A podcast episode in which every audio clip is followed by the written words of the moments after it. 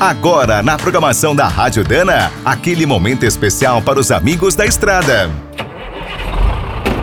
Está começando mais um minuto do caminhão. Fique por dentro das últimas notícias, histórias, dicas de manutenção e novas tecnologias.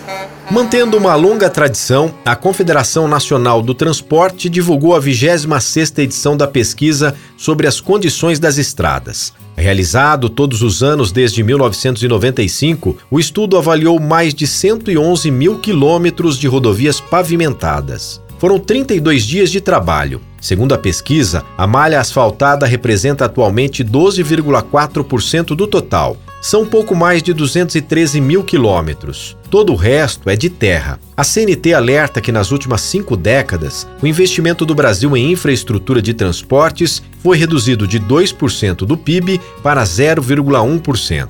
Essa realidade explica por que o país ainda tem poucas estradas, considerando o tamanho do território, e o pior, de baixa qualidade.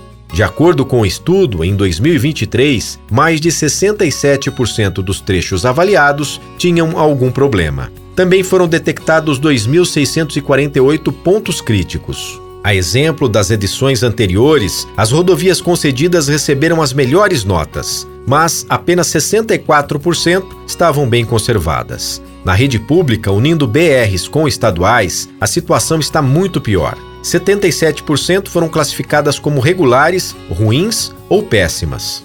O estudo completo tem mais de 200 páginas e pode ser acessado gratuitamente no site da CNT. O endereço é www.cnt.org.br. Quer saber mais sobre o mundo dos pesados? Visite minutodocaminhão.com.br. Aqui todo dia tem novidade para você.